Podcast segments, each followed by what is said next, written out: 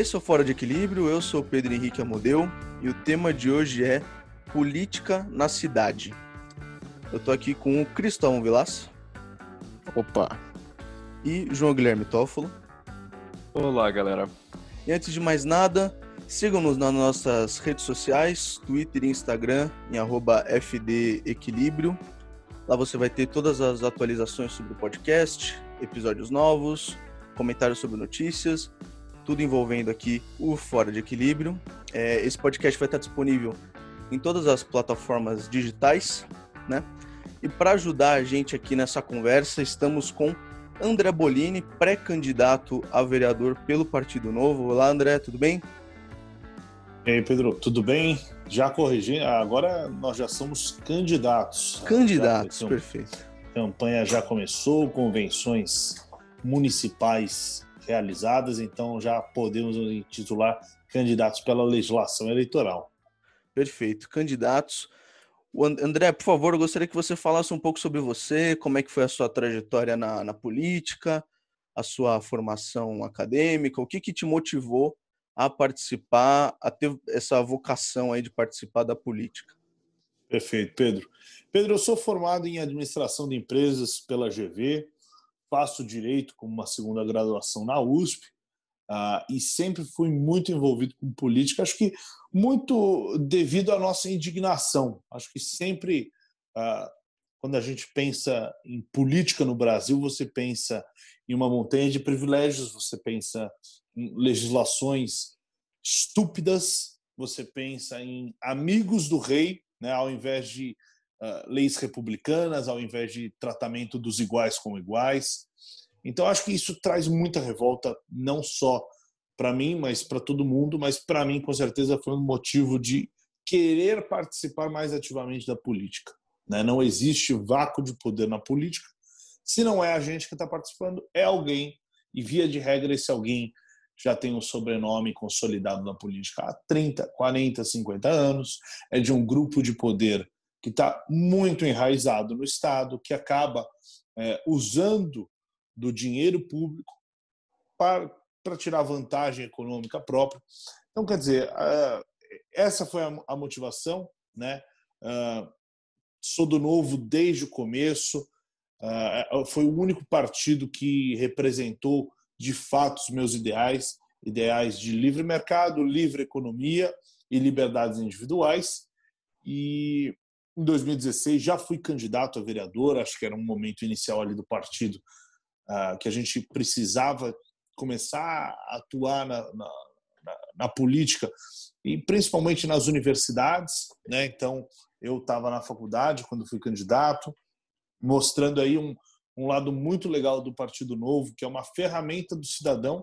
Então eu fiz o processo seletivo, fui aprovado e isso mostra que, que o partido está aberto a todo tipo de gente, eh, das mais variadas eh, das mais variadas idades até uh, formas de, de, pensar a cidade, né?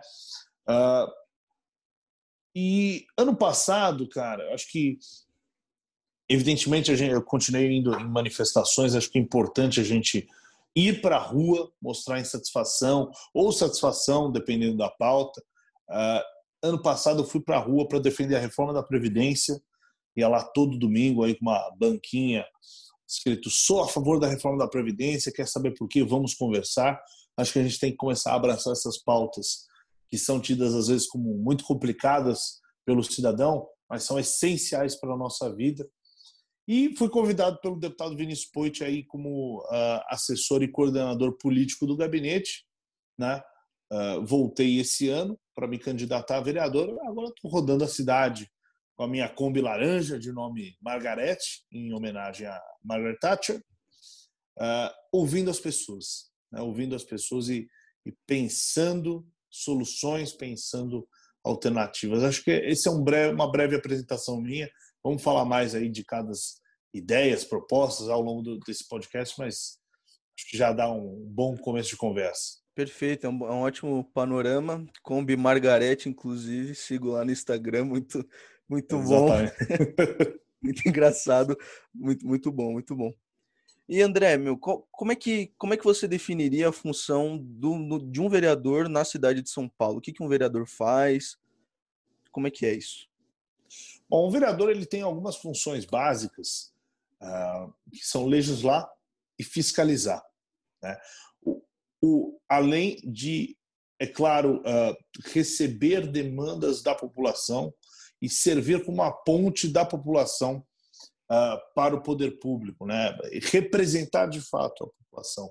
a parte de legislação do, dos nossos vereadores, eu vejo que está muito aquém está muito abaixo do potencial que a gente poderia ter. Então, hoje, muitas vezes, a Câmara perde metade das suas sessões discutindo mudanças de nomes de rua, nomes de praça. Enquanto isso, a gente tem um marco legal da economia digital totalmente defasado. Aliás, não existe um marco legal da economia digital. Você tem uma baita insegurança jurídica e a gente poderia trabalhar muito nisso. É, enquanto isso, você tem brechas na legislação, legislação muito ultrapassada. Então, quer dizer, tem uma série de, é, de arcabouços jurídicos, ou seja, de bases, de regulamentações para serem trabalhadas, que não estão sendo. É, e um outro ponto é fiscalização, né? saber para onde o nosso dinheiro está indo, como ele está sendo aplicado. E você vê, às vezes, acaba que muitos vereadores é, não fazem esse papel ativo de questionar a prefeitura. Né? Você às vezes tem a divisão aí do parlamento entre governo e oposição. O governo acaba às vezes passando pano para muita coisa da prefeitura, vira um mero carimbador do prefeito, então valida tudo que o prefeito uh, põe para votação, orçamento, além de projetos de lei. E, uh, e a oposição às vezes que acaba não fiscalizando, mas sim criando polêmicas onde não convém, né? polêmicas às vezes desnecessárias e de fato fiscalizar onde o dinheiro está indo não, não, não fiscaliza. Então, eu acho que essas são as funções básicas de um vereador que não estão sendo adequadamente cumpridas uh, hoje na Câmara dos Vereadores. Né? É, perfeito. A gente enxerga um pouco como, como cidadão aqui da cidade de São Paulo, a gente vê um pouco disso mas a gente não, apesar de ter o site da, da Câmara Municipal, a gente não tem muito acesso ao que está sendo feito. E vou falar, pelo menos para mim aqui, a impressão que eu tenho é justamente o que você, você falou, é um descaso completo dos, dos, dos vereadores. Eu não vejo uma real fiscalização, uma real cobrança do prefeito, não vejo também uma é, legislações que visam modernizar, que visam aumentar a liberdade aqui na cidade, que visam melhorar problemas históricos, já estruturais, vai só empurrando com, com a barriga e enquanto eles se perpetuam no poder, tá tudo ok. Exatamente. Inclusive, Pedro, é, são, são, algumas coisas que eu pergunto para as pessoas quando eu converso com a galera na rua é você tem o WhatsApp do seu vereador? Você manda mensagem para ele, você recebe coisa dele para saber o que, que ele está fazendo, o que, que ele está falando, como que ele está votando porque são, são questões básicas de transparência. Né? Eu acho que a função máxima de um vereador é representar. Antes de mais nada, ele está lá para representar. E representar significa também prestar contas. Não existe democracia sem prestação de contas, sem a tal é, accountability que às vezes a gente vê na, é, nos, nos conceitos de economia política e tal. Cara, se você não tiver alguém que responda pelo que está fazendo, alguém que mostre o que está fazendo para ser avaliado, significa que você não tem um representante de fato, né? Então acho que para começo de conversa o que a gente precisa também uh, bater bastante, bater bastante nessa nessa nessa tecla é transparência. O grau de transparência da Câmara de Vereadores é pífio. Até porque, vamos lá, você pega a peça orçamentária do município, são centenas de páginas que o cidadão médio não, não tem expertise como alguém que trabalha com orçamento tem. Cidadão médio não vai pegar uma peça de 600 páginas e ler tudo. Né? Transparência não é só divulgar os dados, é também como se divulga os dados. E nesse quesito, São Paulo está muito abaixo do que a gente poderia estar. A gente ah, não adianta você divulgar contratos milhares de páginas sem informar para o cidadão qual é a essência daquele contrato. Quanto está sendo gasto, quanto está sendo contratado e o porquê daquela contratação. Então, é, acho que tem muita coisa para melhorar. Eu aprendi, eu pude aprender num dos melhores gabinetes de Brasília, que é o gabinete do deputado Vinícius Poit, que foi premiado pelo ranking dos políticos, agora implementou o manual do IBRA, né, de prestação de contas e boas práticas. Eu acho que é por aí que a gente tem que seguir. É, pegar os exemplos do mundo e tentar aplicar aqui. São Paulo é uma cidade global. Está na hora da, da gente crescer né, e ser tratado como de fato a cidade global que a gente que cabe, que cabe ao nosso papel, né? É, então, é, você que é um cara que defende liberalismo, tudo, no, no filme do Plano Real, é um pouco fantasioso, né? Eles brincam que o liberalismo é um fantasma, né? Na política brasileira. Como é que você vê isso em São Paulo, pelo menos? Em São Paulo a gente é mais liberal que o resto do país, né? Como é que você vê isso é. para você agora? Cristóvão, eu, eu, eu costumo. Acho que é uma frase do Roberto Campos, que eu gosto muito, que é o, o, o liberalismo sequer deu o ar de sua graça pela América Latina.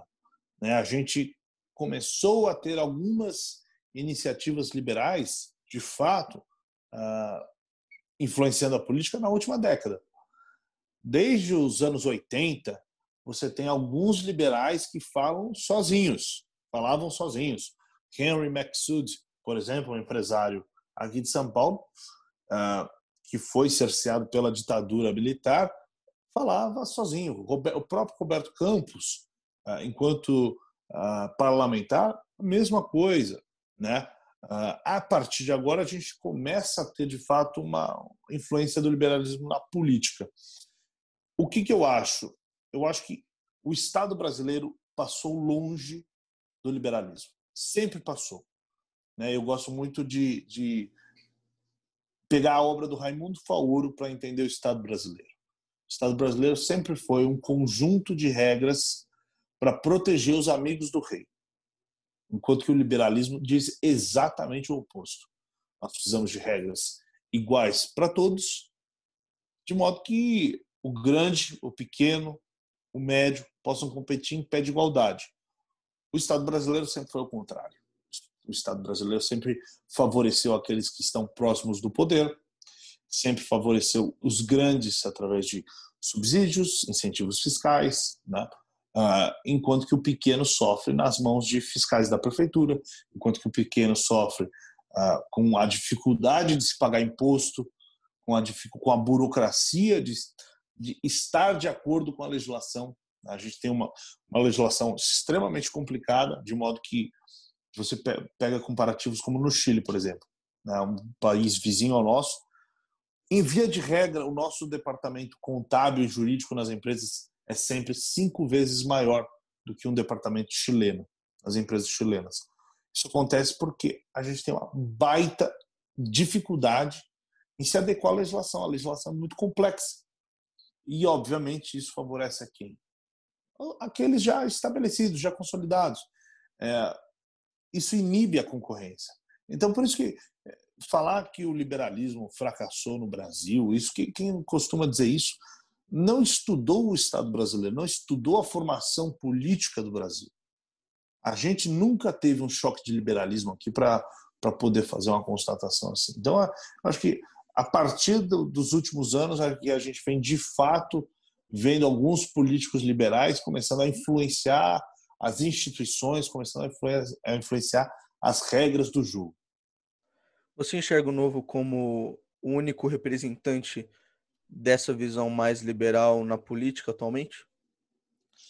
Pedro, eu acho que sim. Eu acho que o Novo é o único partido que defende integralmente uh, o livre mercado, a defesa da livre concorrência, da economia de mercado, as liberdades individuais.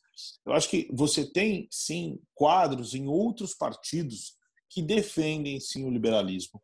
Mas, em termos de unidade partidária, acho que hoje o novo é o grande nome do liberalismo. Né? E também em termos de práticas. Então, não adianta você se dizer liberal, mas pegar dinheiro público e fazer campanha. Dinheiro público, para aqueles que se auto-intitulam liberais, é algo sagrado. É algo que tem que ser preservado naquilo que é essencial. Você não pode gastar com, com, com o que quiser, à vontade, como se nada fosse, é, com empresas estatais, com campanha para política, com, com farra de emprego, é, com cabides de emprego. Então, tem que ser focado. Né? Então, o Novo é o único partido que, na prática, todos os candidatos, os mandatários, têm respeito absoluto pelo dinheiro público. Uh, e acho que a observância aos princípios, né? o respeito aos princípios. Nenhuma votação do Novo você tem parlamentares que favorecem grupos de interesse, que favorecem monopólios. Não, muito pelo contrário. É sempre em defesa da livre concorrência, do Estado de Direito, das liberdades individuais. Então, acho que isso consagra o Novo como o único partido que de fato representa o liberalismo com coesão e com coerência. O André, eu admiro bastante o Partido Novo por tudo isso, uh, mas uma coisa que eu acho que a galera gostaria de saber também é com relação à parte social. Então, por exemplo, eu queria saber quais são as visões sociais do novo e suas, e se existem ações afirmativas que vão ser realizadas, ou políticas de ações afirmativas que você pretende fazer. João, é, a gente, quando a gente desenvolveu a nossa plataforma de campanha, um dos pilares era inclusão produtiva. Continua sendo, e, e cada vez mais eu vejo que se tornou o mais importante, o mais relevante que é olhar justamente para o social. O que, que, que, a gente pode falar do social hoje? O que, que é o básico? O que falta? Água e esgoto, cara. Então, você vê países desenvolvidos que resolveram os seus problemas de saneamento há 200 anos atrás. Hoje, você pega São Paulo, ainda São Paulo, cidade mais rica desse país, ainda tem 500 mil pessoas que vivem sem esgoto, que tem esgoto a céu aberto que dá uma enchente, vem todo aquele esgoto, entra dentro de casa, fica no calçamento, criançada vai para a escola às vezes de chinelo, só vai trabalhar de chinelo tal, pisa nesse nesse esgoto, fica doente. Então, quer dizer, o primeiro passo para a inclusão social de fato é a gente conseguir fazer o básico, o arroz com feijão, universalizar água e esgoto. Só que isso só vai acontecer se a gente olhar um outro aspecto da agenda social, que é a titularidade da moradia. Tem muitas áreas de comunidade hoje que é como se elas não existissem no mapa da prefeitura. Aliás, é como não, elas não existem no mapa da prefeitura. São áreas que estão irregulares, moradia irregular. Então, o pessoal que mora lá não tem título de propriedade da própria casa. E qual que é a consequência disso? a prefeitura não pode empenhar verba. A prefeitura não pode empenhar dinheiro para ir para asfalto, para drenagem, para iluminação pública, para água e esgoto. E a, e a galera acaba vivendo à margem da sociedade. A galera acaba vivendo na informalidade absoluta, acaba vivendo na sombra da cidade. Então, enquanto ah, nas áreas centrais aí do centro expandido você tem todos esses serviços que a gente toma como garantido, né? a gente toma como dado. Na verdade, você pega algumas áreas de periferia que o asfalto é um luxo, né? sem contar outros efeitos econômicos. Então, a, a, quando você, a informalidade, a irregularidade do seu título de propriedade impede muitas vezes a pessoa de abrir conta no banco, impede a pessoa de receber carta, de receber um boleto. Que coisa, que, que, que agenda mais mais positiva para o social pode ser do que dar um CEP para uma pessoa. Já pensou que é viver sem um comprovante de residência? Então, cara, inclusão, quando nós, nós temos que falar de inclusão, para mim, o primeiro passo, regularizar a terra, garantir água e esgoto. Quando a gente fizer o básico, quando a gente fizer esse arroz com feijão, a gente parte para uma outra discussão. Mas enquanto eu não fizer, essa tem que ser a nossa prioridade. Um, dois e três. A questão do, da, da regularização da moradia, eu acho que é uma, uma questão que todos concordamos que cabe ao Estado, certo? Só que a questão do, do saneamento, eu queria saber se você enxerga que também é função do Estado, o Estado deve garantir isso, ou se você enxerga, você é a favor de parcerias público-privadas para é, a entrega desse serviço. Pedro, na verdade, eu, eu vou discordar de você no sentido de que a regularização fundiária depende do Estado. Não depende. Eu vou te contar um caso. É o caso de Nova Lima, em Minas Gerais. O pessoal lá em Nova Lima alinhou Câmara de Vereadores com Prefeitura, com promotoria, para permitir o autofinanciamento da comunidade para regularizar a sua, o seu próprio loteamento. Né? O que, que acontece? Hoje, pela lei do REURB, que é a lei que rege a regularização fundiária, é uma lei federal, os municípios eles têm a exclusividade de financiamento uh, do processo de regularização. Acontece que a maioria dos municípios está sem capacidade de investimento, despesas totalmente comprometidas, engessadas. Então acaba que os municípios não regularizam essas terras. Até porque se regularizarem, vão comprometer muita, muito do seu caixa porque eles vão estar se obrigando a levar asfalto, água, esgoto, tudo, tudo que a gente já falou da urbanização. Então acaba que essas áreas ficam no limbo e não são regularizadas. Em Nova Lima, o que, que o pessoal fez? Construiu um arcabouço jurídico, é uma base é, de regulamentação que permitisse, garantisse segurança jurídica para que a própria comunidade se financiasse no processo de regularização. Então a família tem um lote lá, paga de 100 a 200, 300 reais por mês para garantir o seu processo de regularização, para garantir indenização ao proprietário anterior, porque muitas vezes as áreas irregulares são áreas invadidas. E terceiro, garantir infraestrutura básica, que a prefeitura não leva, então a própria comunidade custeia. Então esse é um jeito de fazer a regularização fundiária sem depender do Estado. Eu acho isso ótimo. Isso acho é excelente. Maravilhoso. Cara, emancipar o povo é emancipar o povo, tira a dependência da prefeitura. Exato. Né? Fui para Nova Lima aprender como era feito e agora quero trazer isso para São Paulo.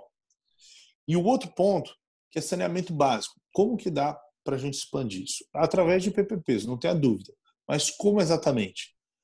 Bom, primeiro que a gente já teve um grande passo, foi o marco legal do saneamento, uh, para abrir a concorrência obrigatoriamente se uma empresa estatal não está atendendo o município, não está cumprindo as metas, ela precisa sim ter uma licitação com concorrência de empresas privadas.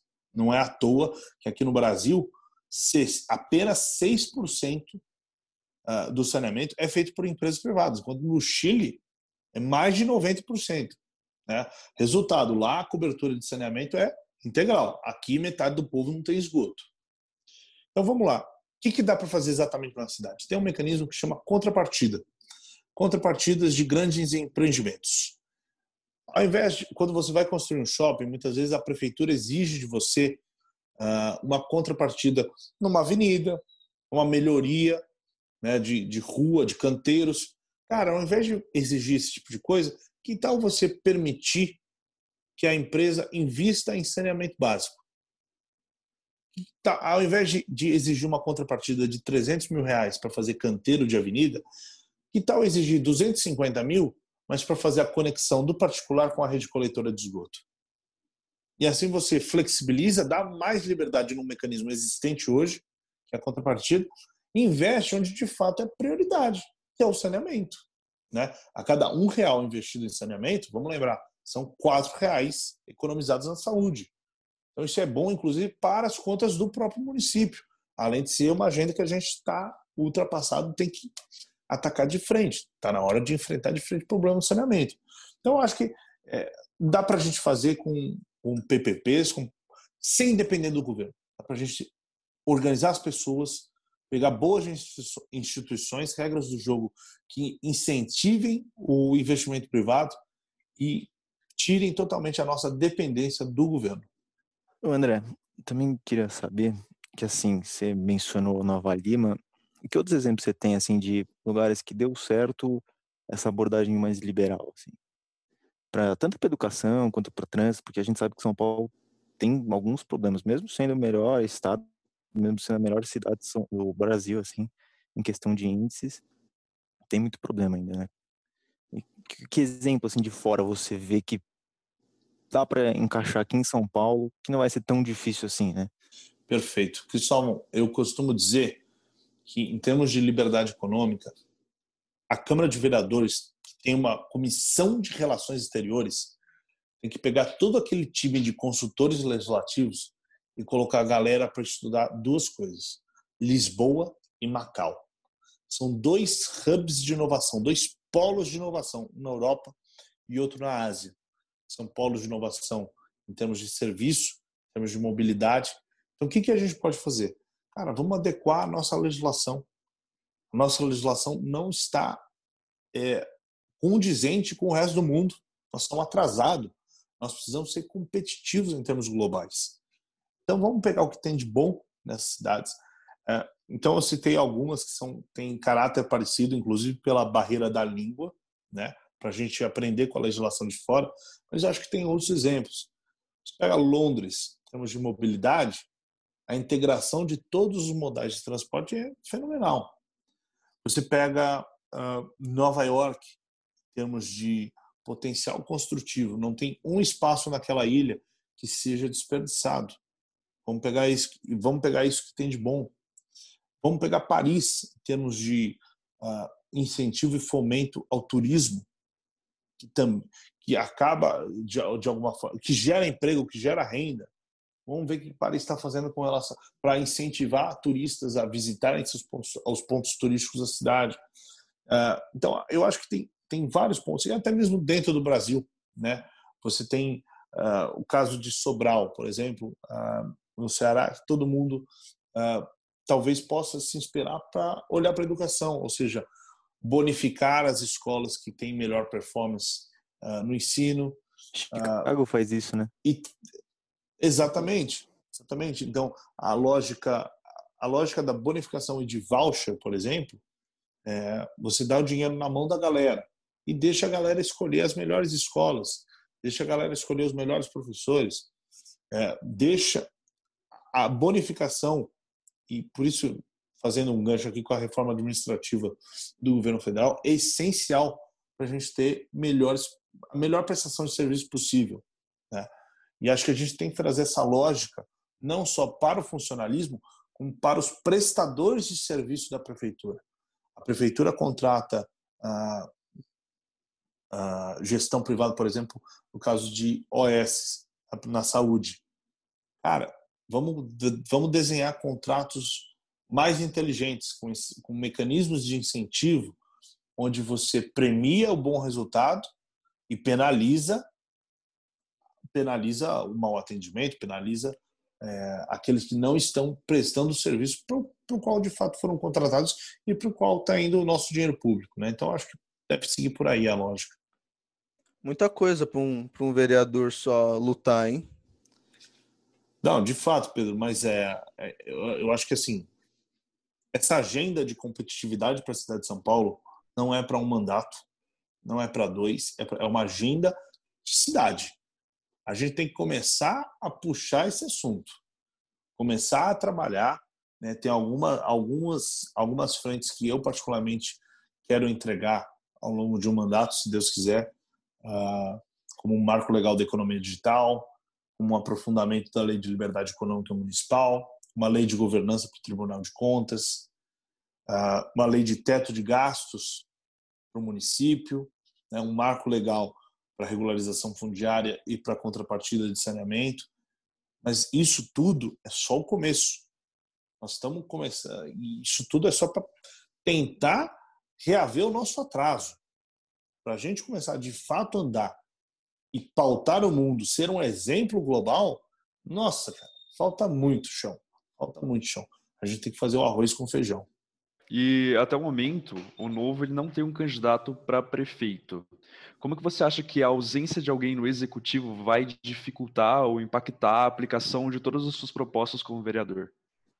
João, eu, eu vejo que, na verdade, o grande poder está sempre esteve nas câmaras legislativas, né, nos parlamentos. É, o que eu acho que nós estamos, o que nós vamos ver é a ênfase e a importância do legislativo em detrimento do executivo, tá?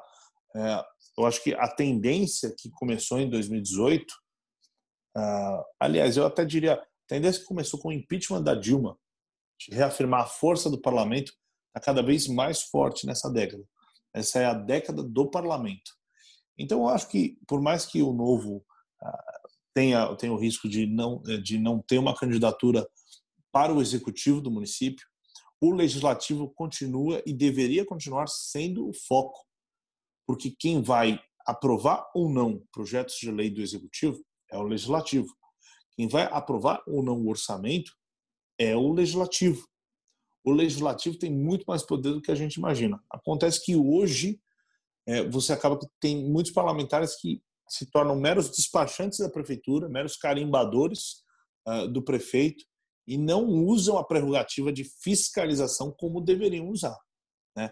Mas, pelo que a gente vê de tendências, macro tendências, acho que tanto nacionais quanto municipais, é que a Câmara ganhe protagonismo. Perfeito, perfeito.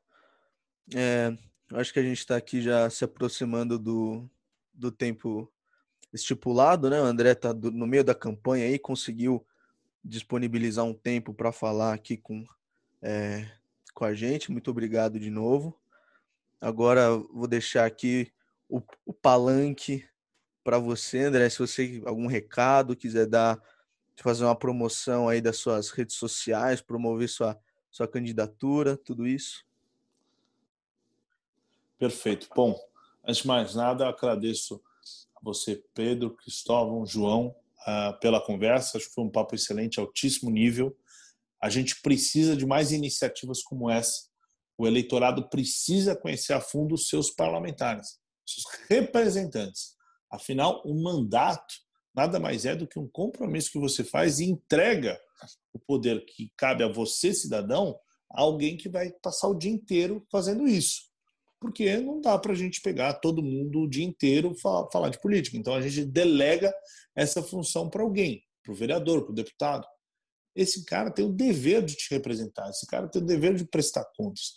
Então, essa iniciativa que vocês estão fazendo de colocar alguém que está se candidatando, né, no caso eu, uh, para conversar com a galera, para estar à disposição, para tirar dúvidas de como eu penso, para representar ou não o pessoal na, na Câmara de Vereadores, é essencial.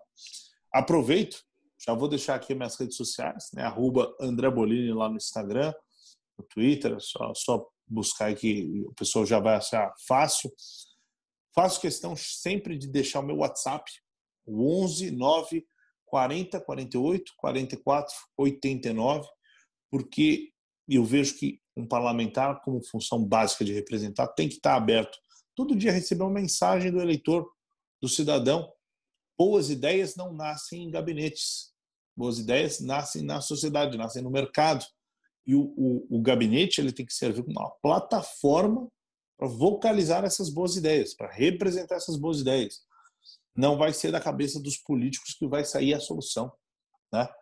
Ah, bom, a campanha, hoje nós estamos trabalhando é, com total dedicação Acho que o novo tem um potencial muito grande para a cidade de São Paulo. A cidade de São Paulo já está cansada de tucanos e petistas, dessas da, da briga sempre tradicional dos, dos mesmos nomes, né? Que ou às vezes muda o nome, mas o grupo político é sempre o mesmo.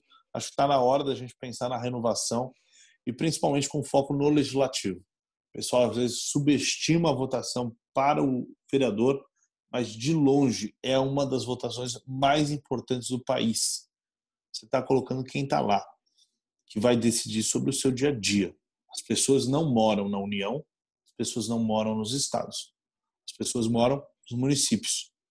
E, e, e, tal, e o vereador, o legislador desse seu, do, do seu município, é o cara que vai estar tá lá para prestar contas todo dia a você, é o cara que vai estar tá lá legislando sobre aquilo que de fato impacta na sua vida do dia a dia, no trânsito, na rua, do saneamento básico, da, da, da, da, da regulamentação para você ter um negócio, abrir um negócio. Então, quer dizer, eu acho que é uma das, das eleições de fato mais importantes do país e a gente precisa começar a valorizar isso. E essa iniciativa é bárbara. Parabéns ao programa, parabéns a todos vocês por promoverem essa conversa. Muito obrigado, obrigado pelo, muito obrigado por disponibilizar esse tempo num período conturbado, né? No meio da pandemia, no meio de campanha e tudo. Importante pandemia. saber que importante saber que o cara tá disponível assim, né? Mostra Perfeito. disposição. Tem que ter disponibilidade. É isso. Exatamente.